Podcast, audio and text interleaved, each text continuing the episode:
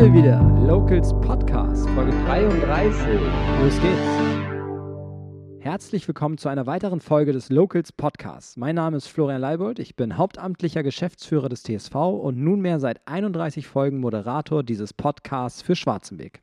Seit der ersten Folge dieses Podcasts, damals noch gemeinsam mit Sebastian Scholz, ist einiges passiert.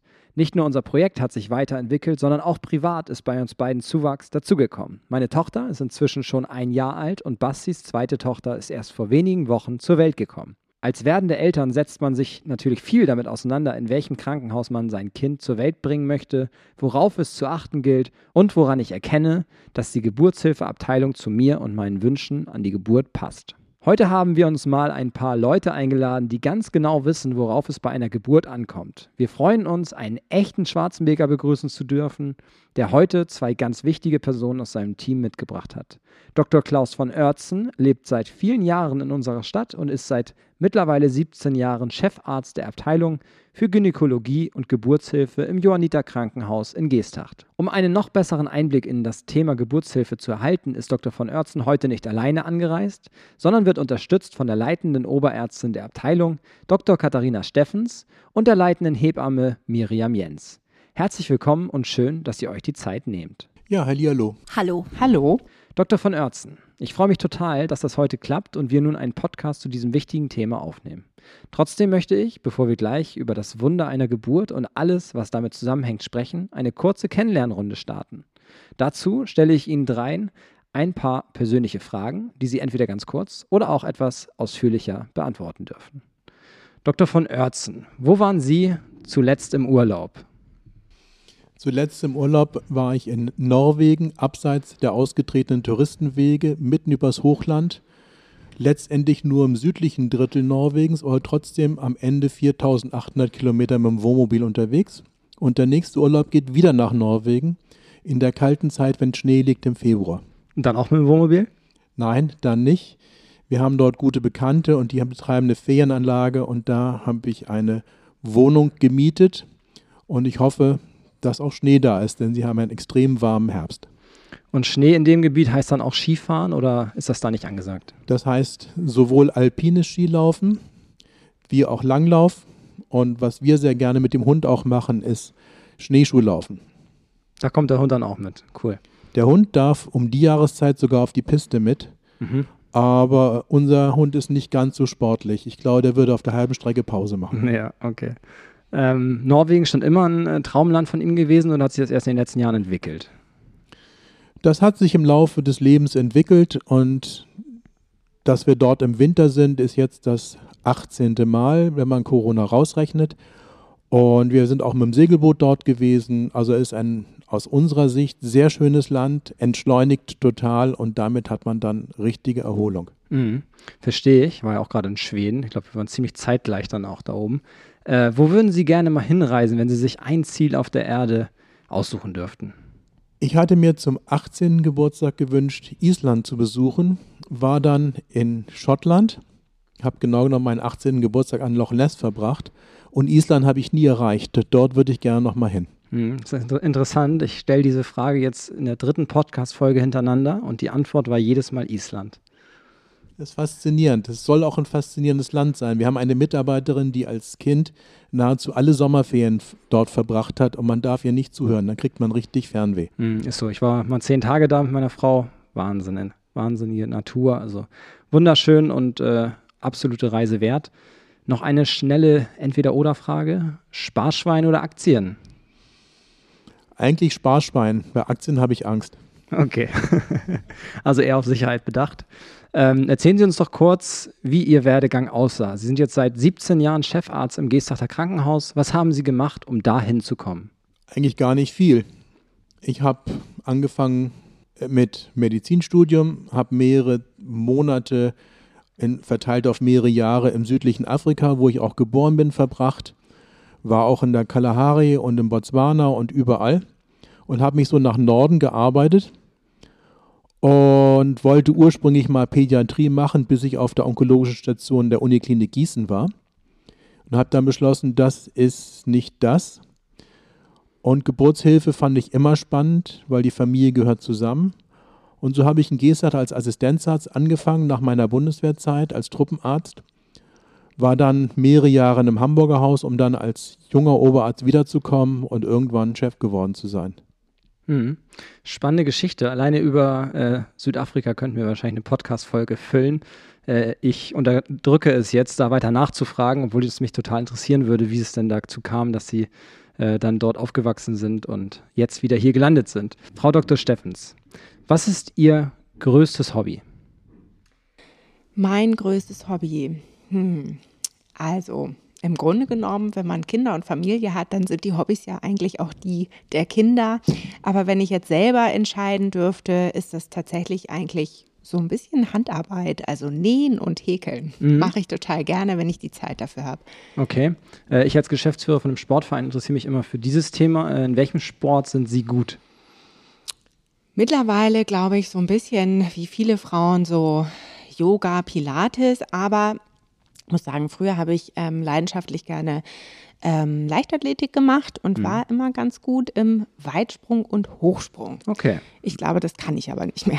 Ja, ist aber schon mal eine außergewöhnlichere Antwort als die meisten, die dann sagen Handball, Fußball, Volleyball. Mhm. Leichtathletik spannend, ähm, haben wir hier in Schwarzmeck auch ganz gut vertreten. Äh, erzählen Sie uns noch mal kurz was zu Ihrem Werdegang. Wie sah Ihr Lebensweg aus? Wann war Ihnen klar, dass Sie Ärztin werden möchten? Und wann war klar, dass es in diesem Bereich geht? Also, ähm, wenn man so den Erzählungen meiner Familie glaubt, dann habe ich das wohl schon sehr früh meiner Tante erzählt, dass ich Ärztin werden möchte. Und ich habe ihr angeblich auch erzählt, dass ich Frauenärztin werden mhm. möchte. Ich selber konnte mich dann ganz lange gar nicht dran erinnern und stand so ein bisschen nach dem Abi vor der Wahl, irgendwie in die Hotellerie zu gehen oder Medizin zu studieren. Hatte dann nicht so ein schlechtes Abi und habe dann irgendwie einfach angefangen. Habe okay. einen Platz gekriegt, also ein bisschen naiv, habe das ähm, sozusagen weitergemacht und der Fachbereich der Gynäkologie ähm, war mehr auch ein Ausschlusskriterium, dass ich sagte, Mensch, irgendwie so ein operatives Fach hat mich schon immer interessiert. Mm, die innere Medizin war mir so ein bisschen zu wenig Action, sag ich okay. mal. Das soll nichts gegen die Kollegen sein, aber ja, einfach der gute Mix. Ja. Ähm, ja. Wo haben Sie Medizin studiert? In Hamburg. Okay. Kommen Sie mhm. dann hier auch aus der Gegend? Ähm, ich komme sozusagen aus dem anderen Teil des Speckgürtels Hamburg, mhm. also sozusagen äh, nordwestlich. Ja, okay und dann äh, beruflich äh, quasi ihr Zuhause hier in Geesthacht gefunden. Wohnen mhm. Sie immer noch im Speckgürtel von Hamburg? Ähm, ja, genau. Ich wohne jetzt auch wieder am Speckgürtel, aber sozusagen doch etwas näher an dem Geesthachter Krankenhaus dran. Ja.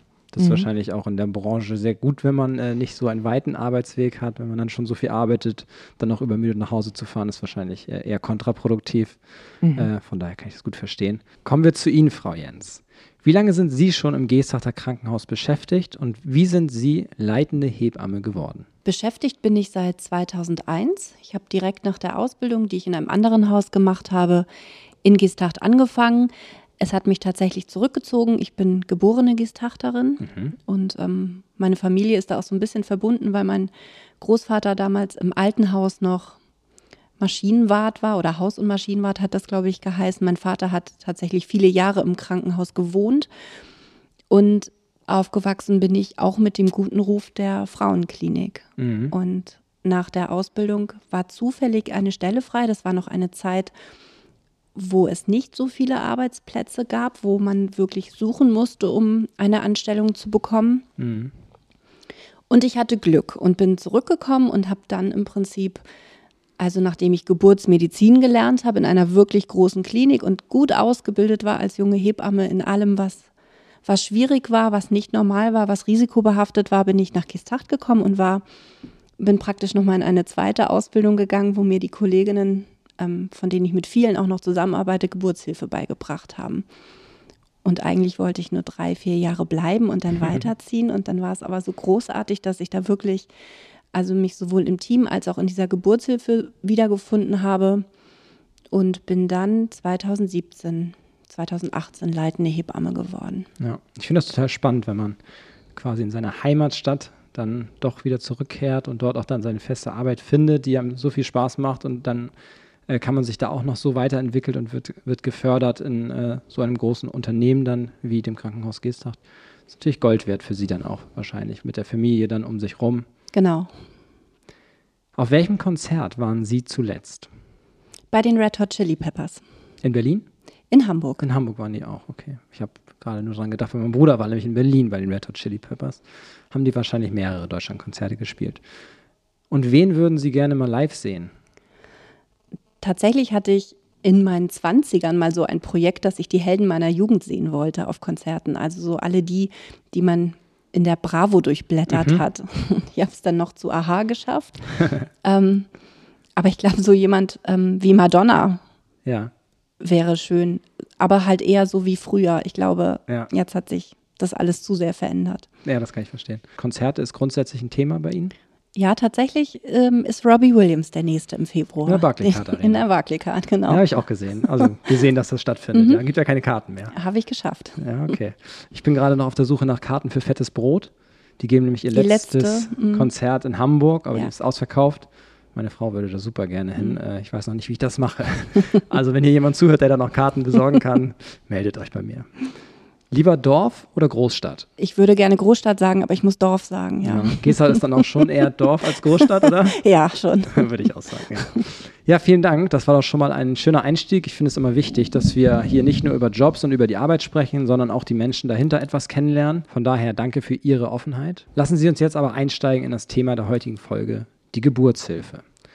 Dr. von Oertzen, wie sieht der normale Austausch vor der Geburt aus? Wie können sich werdende Eltern informieren? Was bieten Sie als Krankenhaus an? Wir haben einmal im Monat einen schwangeren Infoabend online. Es gibt die Geburtsplanungssprechstunde, wenn medizinische Gründe sind, dass man sich vorstellt und dann miteinander das bespricht, was gefunden wird, wie es weitergeht. Und dann gibt es die normale Anmeldung zur Geburt.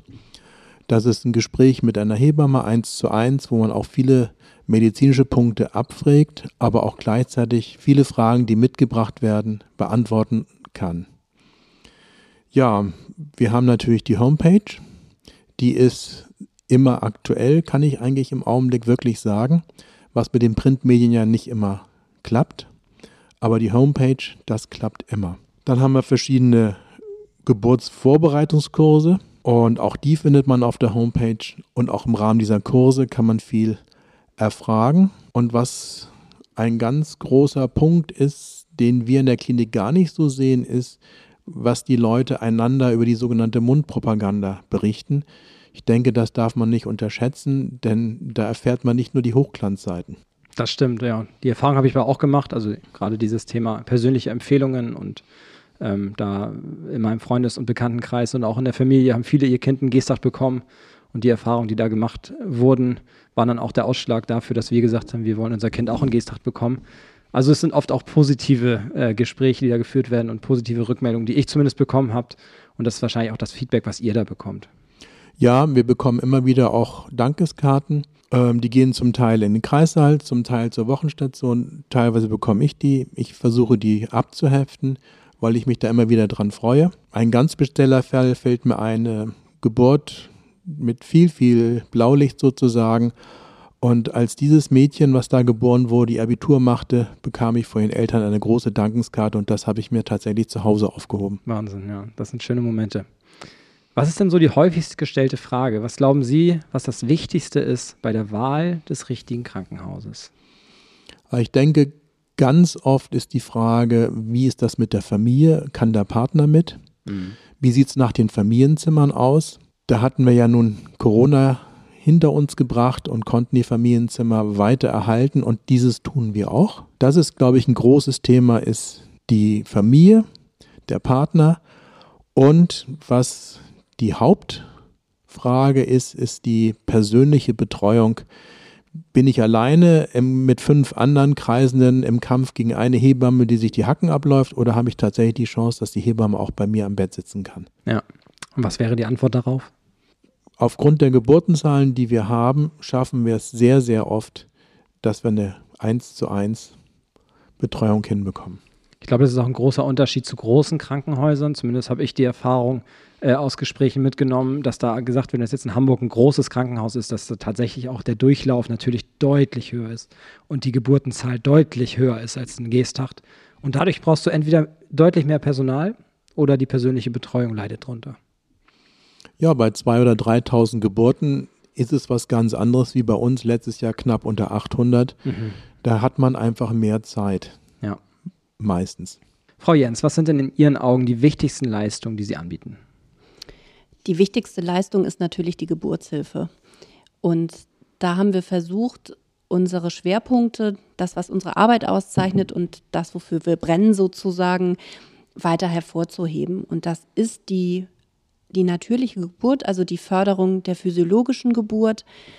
Das ist frauenzentrierte Geburtshilfe, also erstmal zu sagen, in der Klinikgrößenordnung, in der wir arbeiten, kommen Frauen mit geringem Risiko, geringem Ausgangsrisiko zu uns, dass jede Frau primär erstmal sagen kann, was sind meine Wünsche, was möchte ich gerne, wie stelle ich mir meine Geburt vor und dass wir das so auch annehmen und mit einer Frau so ihre Geburt besprechen und planen. Das führt sich dann fort. Das eine ist ja das, was wir als Hebammen im Kreissaal tun können. Wir haben aber jetzt mit Frau Dr. Steffens und dem ärztlichen Team, das momentan für den Kreissaal zuständig ist, etwas aufgebaut, was schon im Vorfeld die normale Geburt nochmal fördert und zum Beispiel auch die Kaiserschnittrate sehr doll senken mhm. konnte. Und das ist diese geburtshilfliche Sprechstunde, die Geburtsplanung, wenn man Sorgen und Ängste hat oder wenn es doch gewisse Voraussetzungen gibt, die nochmal ein Arztgespräch benötigen, eine Beratung und auch eine Einschätzung, dann konnten wir über diese Sprechstunde ganz viel dazu beitragen, die normale Geburt zu fördern. Und da ist im Moment ein Steckenpferd, das sich immer weiter herauskristallisiert, zum Beispiel die Beckenendlage. Mhm. Das ist dann, wenn das Kind zwar längs im Bauch der Mutter liegt, aber nicht mit dem Kopf im Becken, sondern mit dem Po im Becken. Mhm. Und da gibt es in vielen Häusern nicht viele Optionen. In meisten Fällen ist das dann der Kaiserschnitt. Aber wir haben jetzt so weit herausgearbeitet, dass wir mehrere Dinge anbieten können, zum Beispiel eine äußere Wendung dass das Kind von außen im Mutterleib gewendet wird mit den Händen ja. von Frau Dr. Steffens. Oder aber, dass akupunktiert wird zum Beispiel zur Drehung des Kindes. Oder aber, dass die Kinder dann doch einfach auch spontan geboren werden, so wie das ja ursprünglich auch mal gedacht wurde. Ja. Also diese Option haben wir an der Stelle beispielsweise. Das ist unser Steckenpferd, dass wir die normale Geburt fördern möchten. Mhm. Das hört sich auch so an, äh, hört sich auch gut an. Ich glaube, die natürliche Geburt ist glaub, wahrscheinlich für die meisten oder wenn nicht für alle Mütter ähm, das, was sie wünschen. Natürlich sind da auch immer Ängste, die damit einhergehen, die sie dann versuchen in diesen Vorgesprächen zu nehmen. Thema Wassergeburt, wird das gut angenommen? Muss man sich da vorher bei Ihnen entscheiden und dies vorher anmelden? Die Wassergeburt ist eine großartige Option und das ist besonders ein Wunsch von vielen Frauen, die eine sehr selbstbestimmte Geburt möchten. Also die zum Beispiel erlebt haben, dass sie bei einer vorangegangenen Geburt gar nicht so ihre eigenen Wünsche ausleben konnten, mhm. weil man in dem Wasser so ganz alleine ist, sich selber bewegen kann, ähm, sich wohlfühlt. Und es ist ein Gesamtkonzept. Man, es ist immer gut, wenn man sagen kann, man beschäftigt sich mit der Geburt und man macht einen Plan und man hat Wünsche und teilt die auch mit. Oftmals sind wir es auch, die als Fachpersonal dann sagen, was denkst du denn, könntest du dir vorstellen, in die Wanne zu gehen? Und das, was in der Schwangerschaft noch undenkbar war, wird auf einmal zu einer super schönen Option für die Geburt. Aber grundsätzlich muss man sagen, man sollte sich nie zu sehr auf etwas versteifen, was man unbedingt haben möchte, sondern man sollte immer offen sein für jede Wendung, die die Geburt auch nimmt. Dann funktioniert es oft auch besser und deswegen muss man sich vorher weder anmelden noch irgendwelche besonderen Untersuchungen mitbringen, sondern wir gucken gemeinsam, passt es ja. und schlagen das dann auch vor bei Leuten, die sich das vielleicht vorher gar nicht gedacht haben. Mhm. Das sind sicherlich alles auch Gründe dafür, äh, dass Sie als Krankenhaus als babyfreundliche Geburtsklinik anerkannt oder ausgezeichnet sind. Was bedeutet das genau? Das babyfreundliche Zertifikat ist ein Siegel, das auf den Vorgaben von WHO, UNICEF und neuesten wissenschaftlichen Erkenntnissen konzipiert wird. Das heißt, wir arbeiten Standards aus, in denen wir geschult werden. Es gibt Pflichtschulung und dann gibt es ähm, zehn Schritte zu einem babyfreundlichen Krankenhaus. Und mhm. wir nennen exemplarisch immer gerne den Schritt vier, weil der so besonders ist und weil der ein echtes Angebot auch an die Leute ist. Der Schritt 4 heißt, dass man eine Stunde Hautkontakt hat nach der Geburt, unmittelbar nach der Geburt, mhm. mindestens eine Stunde oder aber bis zum ersten Stillen. Und zwar auch egal, wie das Kind geboren wird. Mhm. Immer vorausgesetzt, die Mutter möchte das. Mutter und Kind sind auch vital fit. Ja. Zum Beispiel auch nach einem Kaiserschnitt geht das Kind direkt in den Hautkontakt mit der Mutter und verbleibt dort. Mhm. Und es gibt durchaus immer wieder Situationen, dass die Kreissaalsituation es schwer hergibt, von der Personaldecke das möglich zu machen, dass die Hebammen, die im Dienst sind, sich nicht neben eine Frau setzen können, um diesen Prozess, diesen Bonding-Prozess auch ja, mit zu begleiten und zu gucken, dass das Kind auch sich gut adaptiert an, ja. an die Umwelt, an die neue Lebenssituation. Und dadurch, dass wir dieses Siegel haben, garantieren wir das. Bei uns werden Mutter und Kind nicht getrennt. Und das ist einer von zehn Schritten, die aber in der Gesamtheit Bindung, Entwicklung und Stillen fördern. Das hm, ist auch ein Grund gewesen, warum wir, vor allem meine Frau dann auch gesagt hat, dass GESA das richtige Krankenhaus ist, dieses Bonding und dass es da so groß geschrieben wird. Ähm, ich kann mir gar nicht vorstellen, ehrlich gesagt, dass es in anderen Krankenhäusern anders gemacht wird. Also so von dem Gefühl, was wir dann auch nach der Geburt hatten, das Kind dann wegzugeben, ähm, ja, unvorstellbar. Also da kann ich auch nur allen Eltern raten, informiert euch da gut, in welche Klinik ihr geht und wie das da gehandhabt wird. Es ist auch tatsächlich immer wieder eine Frage, ob andere denn nicht babyfreundlich sind. Und natürlich möchte jeder babyfreundlich sein, aber allein die Tatsache, dass wir das hier garantieren müssen. Also wir können uns das auch gar nicht mehr vorstellen, wie es vorher mal war. Mhm. Aber man braucht natürlich auch entsprechend Strukturen vom Krankenhaus her, um das gewährleisten zu können. Ja, klar. Ähm, Dr. von Oertzen hatte es eben schon einmal angesprochen mit den Familienzimmern. Wie lange dürfen die Väter beim Prozess rund um die Geburt dabei sein? Wir sind glücklich, wenn die Frauen vor der Geburt, also zum Beispiel bei einer Einleitung und bei Wehenbeginn, während der Geburt und auch im Wochenbett eine Bezugsperson dabei haben, die sie unterstützt und die ihnen Sicherheit gibt, die auch mal das Kind abnimmt, das Kind wickelt, mhm. mal was zu trinken holt. Ob das der Vater ist oder die Mutter oder eine gute Freundin, da soll jeder aussuchen, wen er möchte. Aber von daher wissen wir, dass dieser Prozess in seiner Gesamtheit wichtig ist und Unterstützung braucht. Und deswegen können die Väter oder Begleitpersonen wirklich von Anfang bis zum Ende, bis zur Entlassung. Sehr schön, so soll das sein. Frau Dr. Steffens, Sie sind seit 2018 erst als Oberärztin und seit 2020 als leitende Oberärztin im Geestachter Krankenhaus tätig.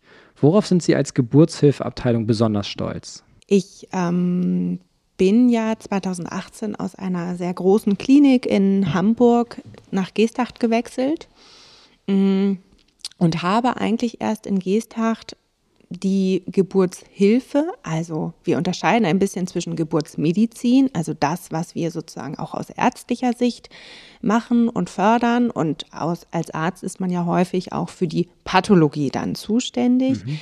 Aber ich bin sehr stolz darauf, dass wir in Geesthacht diese Physiologie wirklich fördern und auch das Thema für uns Ärzte ist, was gar nicht so einfach ist, weil um das sozusagen hinzubekommen, muss man eigentlich viel früher ansetzen und auch gewisse Dinge quasi ähm, ja bahnen, gewisse Maßnahmen bewusster entscheiden und ähm, da muss man einfach gut zusammenarbeiten zwischen Hebammen und auch sozusagen dem, dem ärztlichen Personal. Und ja. da bin ich sehr stolz darauf, dass uns das gelungen ist und wir da auch, ähm, wie von Frau Jens, die angesprochenen Konzepte wirklich umsetzen können und konnten. Ist das denn auch ein Thema an den Bewerbungsprozessen, wenn ich mir so vorstelle, dass ähm, sich dass Ärzte gesucht werden, vielleicht auch bei Ihnen in der Klinik, sind das immer wieder Gespräche, die da geführt werden, dass die Ärzte auch den Weg mitgehen des Krankenhauses beziehungsweise dann ihrer Station? Durchaus ist es für uns schon wichtig, dass wir Kollegen und Kolleginnen ähm, dann ja auch mit ins Team holen, die die Geburtshilfe so leben wie wir. Also ja. für uns ist es keine Option, ähm, jemanden, der jetzt ähm, ja gewisse Schwerpunkte halt anders setzt. Ähm, auch Herr Dr. von Oertzen ist ähm, ja auch durch die langjährige Tätigkeit wirklich ein Geburtshelfer, der das von der Pike auf gelernt hat und mhm. auch von der Generation her ähm, tatsächlich wirklich ein ganz, ganz breites Wissen hat, aber ähm, das sozusagen auch mit unterstützt. Also, und das finde ich ganz wichtig, gerade in der heutigen Situation, wo es ja auch ähm, ja, viel um Zahlen, Personal, ähm, ähm, ja, Abrechnungswege geht. Ja, ja, und das ist eigentlich das, was in der Geburtshilfe so schwer zu realisieren ist. Ja, und das ist Ihr Anspruch, dass genau das nicht drunter leidet. Genau. Wie sind denn die Kreissäle bei Ihnen im Haus ausgestattet? Was setzt Sie hier vielleicht sogar von anderen Krankenhäusern ab? Also prinzipiell muss man sagen, ähm, haben wir drei Kreissäle. Wir haben zwei sogenannte Vorwehen oder Storchenzimmer. Ähm, es ist aber so auch unser Anspruch, dass wir mit Beginn der ich sag mal, Wehentätigkeit oder wenn eine Frau für sich auch entscheidet, ich möchte und hier in der Klinik bleiben, ich kann mir nicht mehr vorstellen, nach Hause zu gehen, ähm, dass wir dem Paar auch Raum und Möglichkeiten geben. Das heißt, auch da häufig schon ähm, den Einzug in das angesprochene Familienzimmer sozusagen realisieren, dass das Paar dort einen Rückzugsort hat, auch wenn es noch nicht vom Geburtsfortschritt etwas für den Kreißsaal zum Beispiel wäre. Mhm. Die Kreissäle selber, also wir haben eine mm, Gebärwanne, wir haben sämtliche Möglichkeiten mit Matten, Bällen, Seilen. Ähm, es kommt doch immer wieder die Frage, auch bei den Online-Infoabenden, ähm, wie denn so ein Kreissaal aussieht. Und ähm, wir mittlerweile auch ein kleines Video auf der Homepage haben, sodass die ähm, Paare sich das anschauen können, wenn sie nicht vor Ort sozusagen zu uns kommen können. Aber der Kreis ist einfach ein großer, gemütlicher Raum, ja. der viele Möglichkeiten hat und man sich sozusagen frei entfalten soll. Aber Teil dieser Förderung der physiologischen Geburt ist tatsächlich auch, dass man eben in Bewegung bleibt, dass man aktiv ist, solange es möglich ist, denn das fördert tatsächlich auch den Geburtsfortschritt und ähm, ja, dass es alles sozusagen voranschreitet. Ja, da kann ich allen Eltern auch nur den Geburtsvorbereitungskurs empfehlen. Ähm, das ist natürlich immer so eine, so eine Maßnahme nochmal dann auch, bevor es losgeht, um einfach auch sich daran zu gewöhnen, auch zu wissen, was passiert da eigentlich und wie kann man vielleicht auch helfen. Und da ist es dann sicherlich wichtig, dass die Kreissäle bzw. die Räume dann auch so ausgestattet sind, wie Sie eben sagten, mit Bällen, mit Bändern, mit Hockern, ähm, dass die Frauen dann entsprechend auch ihre ja, Bewegung bekommen und das machen können, was sie im Geburtsvorbereitungskurs gelernt haben. Häufig ist es aber auch wirklich, also wir sehen halt immer, dass die Paare doch auch natürlich dann gewissermaßen überfordert sind und wir auch genauso wie mit der Wassergeburt da gute Hilfestellung leisten und wirklich auch aktiv Vorschläge machen, gewisse Gebärposition, die man dann ja. so schön in den Geburtsvorbereitungskursen mhm. lernt, dann auch umsetzen zu können. Ähm, genau, ja. ja. Dr. von Oertzen, Sie sind jetzt schon seit über 17 Jahren im Krankenhaus tätig als Chefarzt. Jetzt äh, ist natürlich die Frage, wie lange machen Sie noch? Viele kennen Sie schon, viele Geburten haben Sie begleitet. Ähm, wie geht es weiter im Geestachter Krankenhaus? Also erstmal das Positive, es geht weiter. Wie lange mache ich noch? Das frage ich mich eigentlich fast jeden Morgen, wenn der Wecker klingelt. Und ich hatte und habe vor noch vier, fünf, sechs Jahre, theoretisch könnte ich fünf Jahre machen, weil es mir so viel Spaß macht. Ich bin richtig stolz auf das Team, das mitzieht. Aber es gibt die ein oder andere gesundheitliche Baustelle und da kann es sein, dass ich in drei Jahren oder so ähm, weniger mache. Und ich versuche, den Generationenwechsel in Gang zu bringen, weil ich bin über 35 Jahre Oberarzt und so weiter und Chef und das ist einfach eine lange Zeit und die Zeiten haben sich tatsächlich geändert und die jungen Leute müssen von Leuten betreut werden, die ihre Sprache verstehen und machen. Es ist ein großer Teil, der dabei der Geburtshilfe erforderlich ist, dass die Leute sich angesprochen und mitgenommen fühlen und nicht ex catheta irgendwas angeordnet wird. Aber es macht einfach, Entschuldigung, diebische Freude, mit diesem Team zu arbeiten und auf das ich mordsmäßig stolz bin. Da können Sie auch stolz drauf sein. Und man muss auch sagen, wie sich das Geestachter Krankenhaus beziehungsweise dann die Abteilung auch unter Ihrer Führung in den letzten Jahrzehnten entwickelt hat, ist äh, größtem Respekt abzuzollen. Und das Team, was Sie jetzt aufgebaut haben in den letzten Jahren, Ähm, da ist es Ihnen sicherlich auch zu verdanken, dass das Geesthachter Krankenhaus sich in diese Richtung entwickelt hat, weil auch als Chefarzt muss man da ja auch offen sein. Sie sprechen das jetzt so an, dass man ja mit der Zeit gehen muss und dass man die junge Generation auch deren Sprache, das sieht sicherlich nicht jeder so. Es äh, fällt da sicherlich anderen schwerer, dann auch loszulassen und Verantwortung zu übertragen. Ja, manchmal fällt es schwer loszulassen, aber es nutzt nichts, irgendjemand hinzuschieben, ins Gefecht zu tragen. Die Leute müssen das ja mitleben. Die Leute müssen, die Mitarbeiter, das Team müssen mitziehen. Und mitziehen ist das A und O. Und ich muss ganz ehrlich sagen, ich hatte große Fußabdrücke von Dr. Jagella damals und habe mich redlich gemüht, diese zu füllen, aber das ist nur möglich mit Hilfe des Teams. Ja, das ist richtig. Äh, und ein gutes Team haben sie. Zumindest ist es meine Einschätzung, die ich hier heute mitnehme. Also ich kann auf jeden Fall nur Positives berichten. Ähm, wir fühlten uns bei Ihnen von der Aufnahme bis zur Entlassung jederzeit sehr gut aufgehoben. Ich durfte die ganze Zeit bei meinen beiden Mädels sein und wir konnten die ersten Tage als kleine Familie gemeinsam genießen. Wie ich öfter gehört habe, ist das nicht überall so. Dafür möchte ich mich bei Ihnen und Ihrem Team auch an dieser Stelle nochmal ganz herzlich bedanken. Und ich glaube, da kann ich für sehr viele Schwarzenbeker Eltern sprechen, die froh sind, dass sie sich für das Johanniter Krankenhaus in Geesthacht entschieden haben. Frau Dr. Steffens, liebe Frau Jens, Herr Dr. von Oertzen, schön, dass Sie heute hier zu Gast waren und uns einen so informativen und spannenden Einblick gegeben haben. Ich wünsche Ihnen vor allem gute Nerven bei den täglichen Wundern, die Sie begleiten. Und auch persönlich wünsche ich Ihnen alles Gute. Bis bald. Auf Wiedersehen. Ganz herzlichen Dank. Vielen Dank. Bis bald.